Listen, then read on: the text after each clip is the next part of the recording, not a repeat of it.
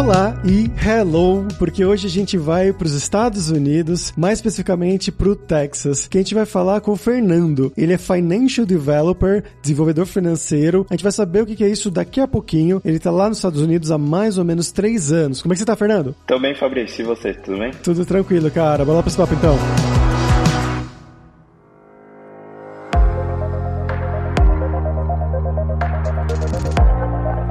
Fernando, pra gente começar aqui, eu quero fazer a pergunta que eu faço para todo mundo, né? Que é pra você se apresentar pro nosso público. Então conta pra gente de onde que você é do Brasil, o que, que você fez da vida, de estúdio, de trabalho, né? Passo a passo da sua carreira até chegar aí no Texas. Bom, eu sou o Fernando, eu tenho 29 anos, eu sou de São Paulo, capital. Morei a vida, praticamente a vida toda na Zona Norte, São Paulo. Depois de terminar o colégio, eu não sabia muito bem o que fazer, é, eu tava entre ciências sociais, ciência política, acabei fazendo economia na PUC São Paulo. E durante a faculdade eu tive dois estágios, um foi numa empresa um pouco menor de comprovação de crédito, tudo, e depois eu fui trabalhar no Itaú. Isso sempre em área de finanças, né? Mas nesse período eu sempre me interessei bastante por programação, assim, principalmente durante esses trabalhos de finanças na parte de Excel, VBA, mas nada muito a fundo em, em linguagens de programação mesmo. Bom, depois de quatro anos no banco, mais ou menos por volta de 2018, eu comecei comecei a me planejar para ir morar fora, comecei a ter esse interesse de ir para fora, né? Um, um, desejo aí. Aí eu comecei a namorar minha atual esposa e a gente começou a se planejar e decidimos vir para os Estados Unidos para estudar, os dois, para fazer um college. Então a gente veio primeiro com visto de estudante e a gente foi para Michigan inicialmente. O meu plano, na verdade, no começo era estudar algo relacionado a business e programação, mas logo no começo eu acabei não gostando muito das aulas de finanças. Para mim estava muito parecido com o que eu já conhecia no Brasil, só que em inglês. Então eu acabei indo mais pro lado de programação. E aí acabei me formando agora em maio de 2022. Peguei um associate em sistemas de informação. E logo depois que você termina o seu curso aqui nos Estados Unidos, você tem a oportunidade de trabalhar por um ano, que é o que eles chamam de OPT, né? É a parte que você tem a oportunidade de ficar um ano ainda sob o visto de estudante, mas você tem um, o direito aí de trabalhar. O problema desse plano é que você tem que conseguir o emprego em três meses. Então, assim que você consegue esse direito, você tem três meses para conseguir. Então, foi aí que eu comecei a mandar currículo e atrás de amigos amigos que eu tinha conhecido nos Estados Unidos, fui atrás de familiares que eu tinha aqui também, mandava muitos currículos durante o dia, praticamente meu dia era mandando currículo pelo LinkedIn, pelo Indeed, que é outra plataforma que eles têm aqui, e foi aí que eu consegui uma entrevista com a empresa que eu tô agora, chama Banjax, é uma startup, eles trabalham com Salesforce. Salesforce, acho que para quem não conhece, é uma plataforma de, em português, é gestão de relacionamento de cliente, CRM, né? No Salesforce, basicamente, você consegue fazer dashboards para ajudar diversas empresas. A empresa que eu tô, eles trabalham com empresas de advocacia, mas eu, na verdade, acabei dentro da empresa indo trabalhar com o que eu queria, na verdade, juntando a minha formação de economista com a minha formação de programação. Então, hoje eu sou financial developer. O que eu faço é desenvolver desenvolver tudo que a empresa tem na parte de finanças, ou seja, a contabilidade da empresa, planos de bônus, salarial, eu desenvolvo na plataforma de Salesforce deles. Então, eu estou integrando no Salesforce dentro da empresa, eu estou integrando todas essas partes que eles tinham antes em Excel, em Google Sheets, em diversas outras formas. Então, acho que basicamente meu caminho foi esse. Interessante. Uma coisa que eu não pude deixar de notar foi que você falou que você foi para estudar uma coisa relacionada na economia também com tecnologia e programação, e no meio você meio que foi levando mais pro lado da programação. Isso é naquele esquema que o pessoal vê em filmes que tem major e minor lá nos Estados Unidos, né? Que você vai, você não tem um curso, você não começa um curso, você começa algo e você pode ir escolhendo ali no meio do caminho e adaptando. Exatamente, é, é muito, muito interessante o sistema educacional aqui de universidades e colleges dos Estados Unidos, porque você escolhe o seu major e aí a faculdade, através do site da faculdade ou de um tutor na faculdade, eles te passam quais os créditos, né, que você tem que ter para se formar nesse major. Mas assim, não necessariamente você precisa seguir essa linha. Então você, por exemplo, você está cursando engenharia, só que você tem um interesse ali por programação ou até uma coisa super diferente. Ah, tem interesse em jornalismo, você pode pegar uma matéria de outro major e se você se interessa, você só pede para eles mudarem o seu major e você começa a seguir outro curso ali, você começa a seguir outra carreira sem necessidade de entrar de novo na faculdade. É um processo bem mais, mais tranquilo aqui do Brasil. Então foi realmente isso que aconteceu. Eu, eu comecei a pegar as matérias, eu tinha no meu primeiro semestre eu tinha matérias de business e de finanças junto com programação, mas eu percebi que era muita coisa que eu já sabia, então eu falei, nossa, eu, eu acho que eu vou focar nessa parte de programação, direcionar o meu major para sistemas da informação e, e acabei indo por esse caminho. E como é que é estudar nos Estados Unidos? Tem as festas de faculdade, as alfa, gama, beta, as casas, fraternidades ou não é muito nesse estilo? Bom, meu foi um pouco diferente porque eu acabei não indo direto para uma university, né? Então eles têm aqui essa separação de university e college e eu acabei indo para um college e no college não tinha, eu não acabei ficando dentro da faculdade dos dormes, tudo. Então tem um pouco dessas diferenças. Assim, eu não, não acabei também até por conta de acho que três quartos da minha graduação foi durante a pandemia, infelizmente. Não teve muito desse das festas, tudo. Mas assim, eles têm bastante disso de casas, né? De participação de alunos em atividades extracurriculares, tudo. E é bem interessante, é uma vivência bem diferente. E como é que foi passar a pandemia aí? Esses estudos que você fez era remoto durante o período? Isso, isso. Durante esse período eles até acabaram atualizando algumas regras. O governo, na verdade, atualizou algumas regras para estudantes internacionais, porque estudantes internacionais a gente tem uma regra que você precisa pegar 12 créditos e desses 12 créditos apenas 3 poderiam ser online. E durante o período da pandemia eles acabaram atualizando, então três semestres na verdade eu fiz online, quase 100%. O meu último semestre, por exemplo, de 15 créditos que eu fiz, eu fiz só 3 na faculdade. Então isso deu uma prejudicada assim na, na vivência, né, em conhecer, fazer amizades, etc. Acabou me ajudando na parte de notas, de estudos, eu gostei bastante, assim, eu me adaptei bem no sistema online. Para brasileiros que pensam em fazer, em trilhar esse mesmo caminho que você, né, de estudar, fazer um college, uma university fora do país, especificamente nos Estados Unidos, como é que funciona esse processo de você ir atrás, de conseguir ser aprovado, tirar o visto? O primeiro passo é você procurar o, acho que o estado, né, o lugar que você quer aqui nos Estados Unidos. Então, eu tive alguns motivos de ter escolhido Michigan. O primeiro tinha sido a questão da minha esposa já conhecer o estado, ela tinha morado aqui quando ela era criança, então ela já tinha familiaridade com o estado. E a gente procurou um, um college mais que a gente teria a condição de pagar. E após isso, você pode entrar nos próprios sites da faculdade, você começa a fazer primeiro com a faculdade, você faz todo o processo, você vai precisar fazer o TOEFL provavelmente. Você tem que ter um mínimo de nota no TOEFL para mostrar para a faculdade, você tem que ter uma comprovação financeira, tanto para a faculdade quanto para o visto, e depois você faz a aplicação para o visto, no caso é o F1, né, de estudante. Tem outros, mas para o estudante de college, de university, para graduação é o, é o F1. E aí você faz tudo isso no sistema mesmo do governo. E para você ir na entrevista, né, no consulado, você já precisa estar tá com os papéis da faculdade, que você já foi aprovado, que eles têm tudo ok, com o seu nome e tudo. Então, o último processo é a entrevista, é, é a entrevista no consulado. É o último passo, na verdade. Mas assim, o processo não é complicado, acho que um talvez um gargalo que pode dificultar é a comprovação financeira, principalmente hoje em dia com o real e o dólar muito mais caro, né? Quando eu vim em 2019, ainda estava 3,80 o dólar. Então, Saudades, saudades. E já tava caro, né? A gente já achava caro. Mas eu, eu acho que é isso. Acho que a comprovação financeira e você ter um planejamento realmente financeiro, porque durante o visto você não pode trabalhar, você só pode trabalhar 20 horas e dentro da faculdade. E, sinceramente, dentro da faculdade os salários não são lá grandes coisas, eles não pagam muito, muito bem, assim, é, então você pode ter essa dificuldade. Então, um planejamento financeiro aí ajudaria bastante.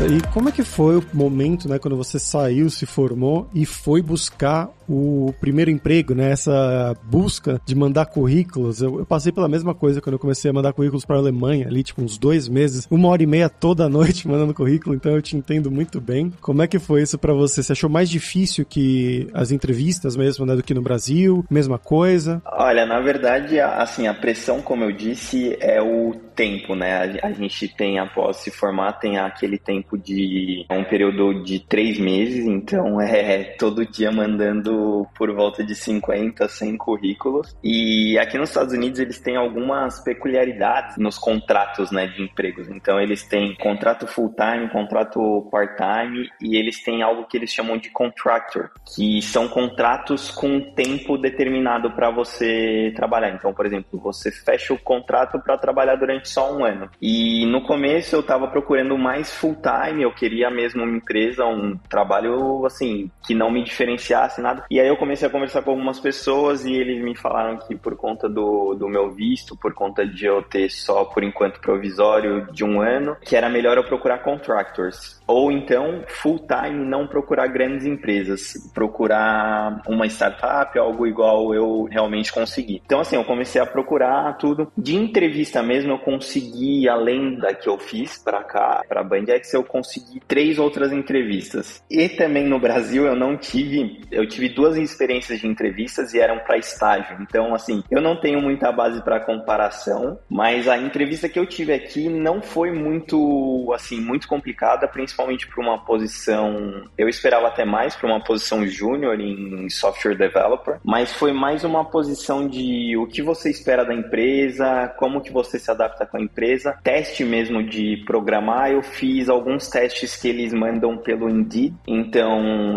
Indeed é uma plataforma como se fosse o LinkedIn, né? Para não similar ao LinkedIn, mas é mais uma plataforma para que você tenha o seu currículo e as empresas veem o seu currículo. Você pode mandar currículo por lá também e fazer alguns testes. E por lá eu fiz algumas provas, testes de múltipla escolha e alguns testes de programação mesmo, de montar APIs e nada muito complicado. Mas assim, eu não achei, eu, é, eu tava mais aterrorizado antes com a questão das entrevistas, mas não foi tão difícil assim. Foi mais sossegado e, e eles são bem solícitos, assim, é, se você tem algum problema com em entender o inglês, talvez eles podem falar mais devagar, então é essa parte eles são bem, eles ajudam bastante. Ah, isso é uma questão interessante, né? Como é que foi estudar, fazer um curso universitário em inglês? Teve um caso muito engraçado que no, alguns dias antes de eu e minha esposa virmos para cá, a gente tinha feito uma festa com os amigos e um amigo virou para mim e falou: "Nossa, você está preparado? Você realmente está preparado para sentar na sala de aula e ficar ouvindo inglês uma matéria que você não conhece?" E aí bate aquele medo,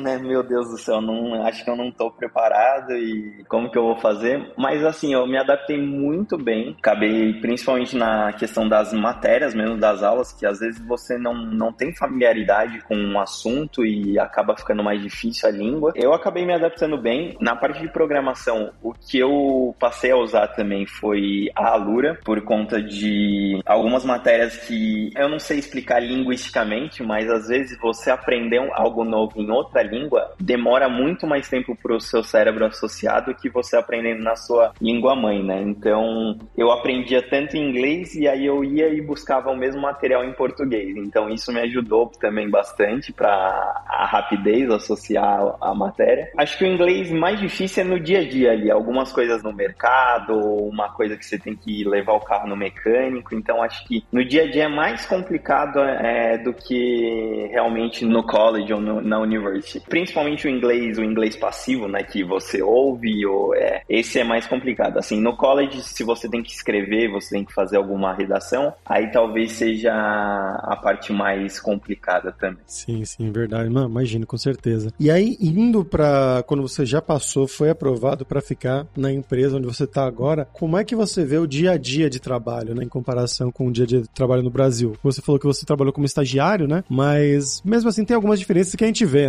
No banco eu acabei trabalhando como analista também, mas tem bastante diferença, assim, até porque aqui eu tô na numa startup, então é muito mais flexível. Assim, eles são super flexíveis, a gente tem um horário de trabalho que é das 8 às 5 da tarde, mas eles têm uma super flexibilidade. Então a gente tem um canal do Slack, a gente pode falar, ah, hoje eu não, talvez não tô me sentindo bem, eu vou trabalhar a partir da manhã em casa e depois eu vou pro escritório. Super flexível, pessoal super amigável, assim, acho que a gente tem uma imagem, o brasileiro principalmente tem uma imagem um pouco errada de americano, a gente acho que associa muito com o europeu, que é mais frio, mas eles são muito calorosos, assim, muito amigáveis, gostam bastante de festas, tudo. Então, assim, o ambiente de trabalho foi bem tranquilo para mim, meu, por exemplo, eu tive que mudar, né, de Michigan pro Texas. No primeiro dia que eu tava aqui na cidade, meu chefe me recebeu, era um, um sábado, ele me levou, a gente foi jantar para se conhecer melhor, para conversar, tudo. Então,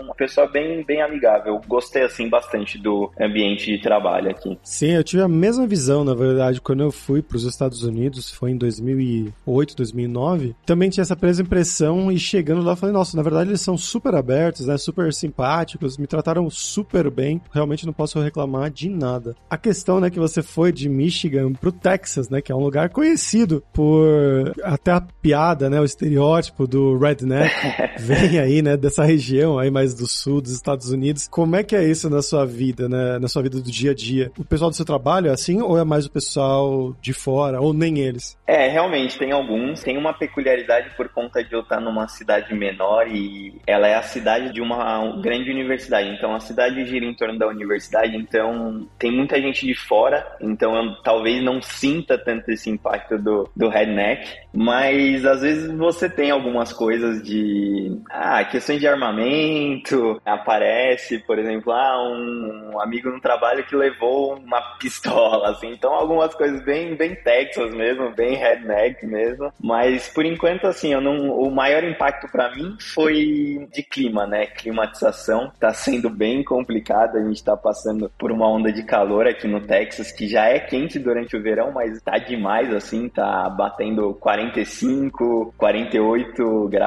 durante o dia, é algo absurdo, é, nunca imaginei. Não senti características muito gritantes dos rednecks ainda. E o que, que tem de bacana para fazer por aí? Tipo, não só na sua cidade, né, mas na região. O que, que você recomenda para os brasileiros que estão visitando? A cidade que eu tô aqui, como eu, eu tinha falado antes, é uma cidade que ela fica entre Houston e Austin, que são duas grandes cidades aqui no, no Texas. Lá tem basicamente de tudo para fazer, é tudo que uma cidade grande tem. Austin é conhecida como meio uma cidade hipster, um pouco hipster, então tem barzinhos, tem o centro da cidade ali um pouco mais hipster, tem alguns murais nas paredes para você tirar foto, tudo. Eles gostam muito, principalmente nas cidades menores, no subúrbio, eles gostam de ir para parques, para às vezes para uma biblioteca, para um restaurante um pouco menor menor. Então, assim, é uma vida mais, eu diria, mais pacata do que eu que era de São Paulo, então uma cidade grande, né? Badalação, às vezes, se você, se você gosta de balada, de bares, é um pouco mais parado. Mesmo as cidades grandes, elas são um pouco mais, eu acho que tirando Nova York e, e talvez São Francisco aqui nos Estados Unidos, as outras cidades não são badaladas assim como São Paulo, por exemplo, São Paulo, Rio, mas é muito gostoso assim, você tem possibilidade de fazer fazer diversas coisas. Você gosta de um parque, você gosta de um cinema, de um barzinho. Tem bastante opções aqui para diversão. E qual que é o seu plano, afinal, né? Agora você acabou de entrar como contratado né, na empresa e tudo mais, mas você ainda está sob o visto, né? Então, o seu plano seria pegar um visto permanente, pegar um green card, ficar aí para sempre, ou como é que é? Um dos pontos é que a minha, minha esposa está grávida, então eu vou ter um bebezinho em dezembro. E então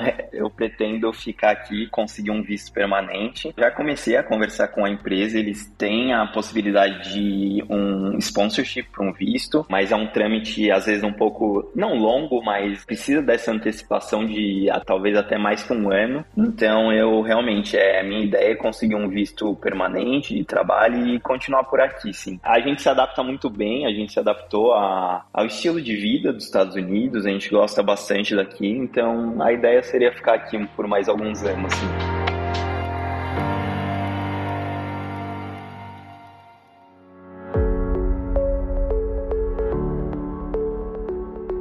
Fernando, vamos falar sobre dinheiro agora. O pessoal olha para os Estados Unidos e vê principalmente grandes salários, salários astronômicos que não se pagam em nenhum outro lugar do mundo, né? principalmente nessa área de desenvolvimento, de programação ali no Vale do Silício, né? Google, Facebook, essas coisas. Você está em um outro polo no centro do país, ali no Texas. Como é que é essa questão dos salários para desenvolvedores e também do custo de vida, né? Para você alugar uma casa, comida, sobra dinheiro no final do mês, viagem etc. Certo. Bom, aqui o Texas eu acredito que é um cenário muito bom, porque você pode encontrar salários. O meu salário eu acredito que esteja em média de um júnior para software developer aqui. É um range aí entre 50 e 60 mil dólares por ano, né? Que aqui eles calculam por ano, isso bruto. Mas o Texas eles têm um, eu acredito em diversas vantagens aqui e até por conta disso teve uma migração muito grande de pessoas de Nova York, da Califórnia para cá. É um lugar que você tem uma infraestrutura muito boa, uma infraestrutura de internet, de transporte muito boa, e você não tem um imposto estadual sobre o salário. Então, por exemplo, em alguns lugares, como na Califórnia, você tem 9% de imposto estadual sobre o seu salário. Aqui você não vai ter esse valor. Ele não chega a ser tão alto quanto nas grandes cidades, mas o custo de vida aqui é muito bom. O sul do, dos Estados Unidos é conhecido como o os custos de vida mais baratos, assim, relacionado a tudo, desde gasolina até moradia. Posso dar exemplo de moradia. A moradia aqui eu pago 150 dólares a mais do que eu pagava por um apartamento de um quarto em Michigan. E aqui eu tô com um apartamento de dois quartos de 100 metros quadrados. Então é muito mais em conta,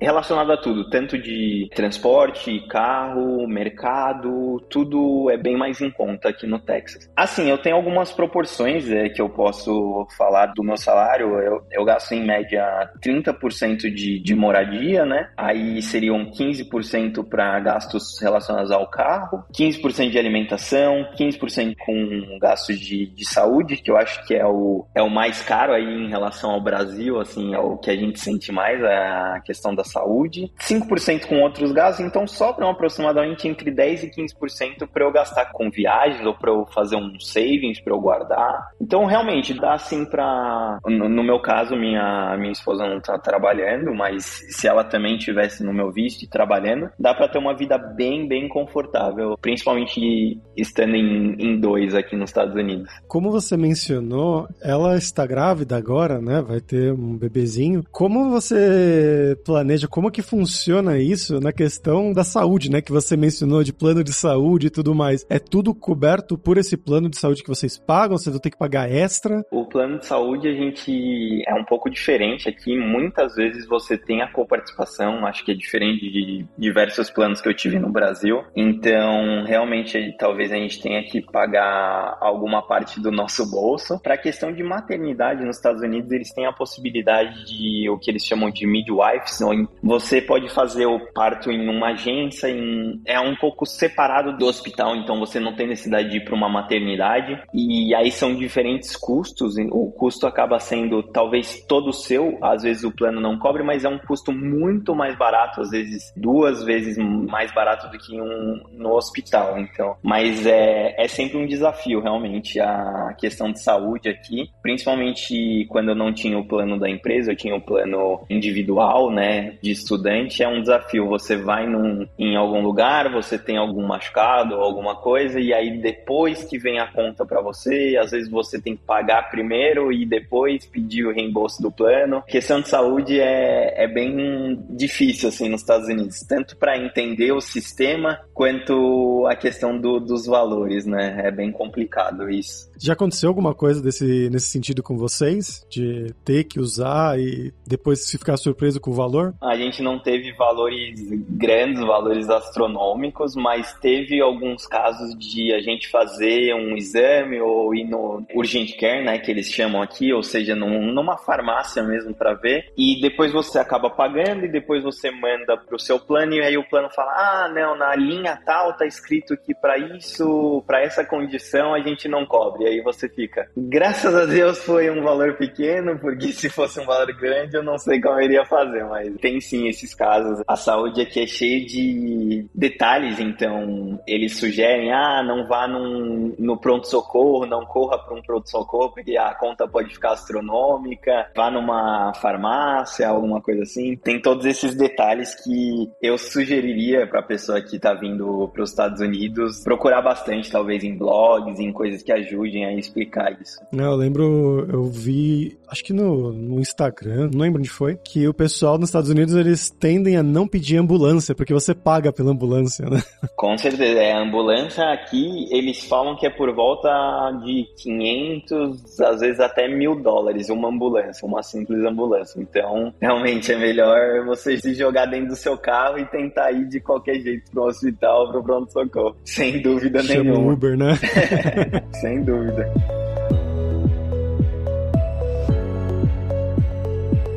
Fernando, pra gente fechar aqui, agora é hora do perrengue, que é quando a gente pede pros nossos convidados contarem histórias engraçadas, gafes, micos, coisas que tenham acontecido com você esse tempo todo aí nos Estados Unidos. Bom, perrengue eu tenho uma lista extensa, mas eu posso ficar em algumas relacionadas a carro em Michigan. Bom, o carro que eu tinha em Michigan era um carro muito, muito velho. Então, quando eu comprei, aqui já vai uma sugestão. Se você vai para um lugar frio, cheque o aquecedor do seu carro assim que você comprá-lo. Então, eu não tinha um aquecedor no carro. Logo que a gente comprou, a gente tava com o aquecedor quebrado. Eu tive que pegar emprestado durante um período de um amigo um aquecedorzinho portátil. Então, o vidro ficava todo embaçado e a gente ficava assim com o aquecedorzinho portátil tentando desembaçar o vidro. É uma situação muito ingrata no frio de Michigan, na neve. E a outra situação foi essa, que eu tava dirigindo, eu tava numa rua e acabei atolando na neve e eu não queria chamar o guincho porque ia ser muito trabalho. Acabei conseguindo, dando ré, indo pra frente, dando ré, mas foi um, um perrengue assim, debaixo de neve, foi bem complicado. Putz, aí tem aquele esquema que você tem que colocar corrente na roda pra andar na neve, não é? Assim, não chega a ser tão extremo e por conta também da limpeza que eles fazem nas ruas, mas dependendo se você entra em algumas ruas que são privadas, nessas ruas eles fazem a limpeza é feita pelas pessoas, na verdade, não é pelo governo. Então, algumas dessas ruas realmente tem um acúmulo de neve pode ser que você fique preso.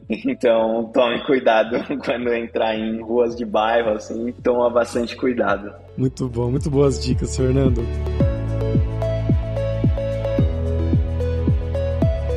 Cara, obrigado pela sua participação, foi muito legal. Você quer divulgar alguma coisa? Bom, eu acho que eu vou deixar o meu contato do LinkedIn, quem quiser alguma ajuda de processo, de visto para vir estudar aqui nos Estados Unidos, eu posso ajudar. Então acho que fica aí o meu, eu deixo o meu LinkedIn com vocês. Perfeito. O link pro LinkedIn dele vai estar lá na descrição do episódio em devsemfronteiras.tech.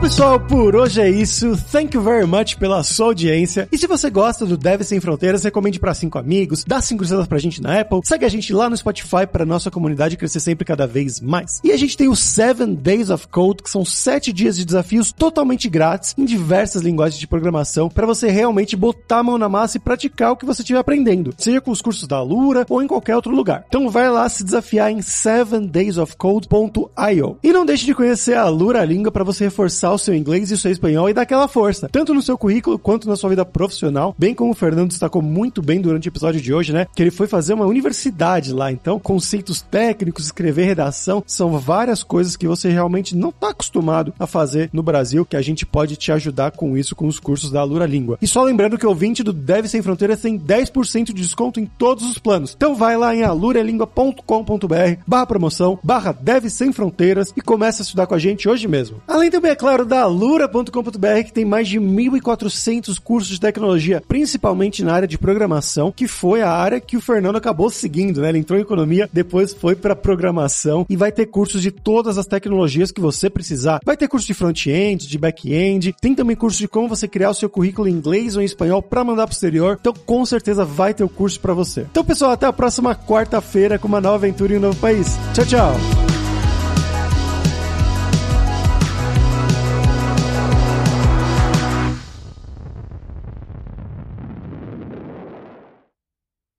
Este podcast foi editado por Radiofobia, podcast e multimídia.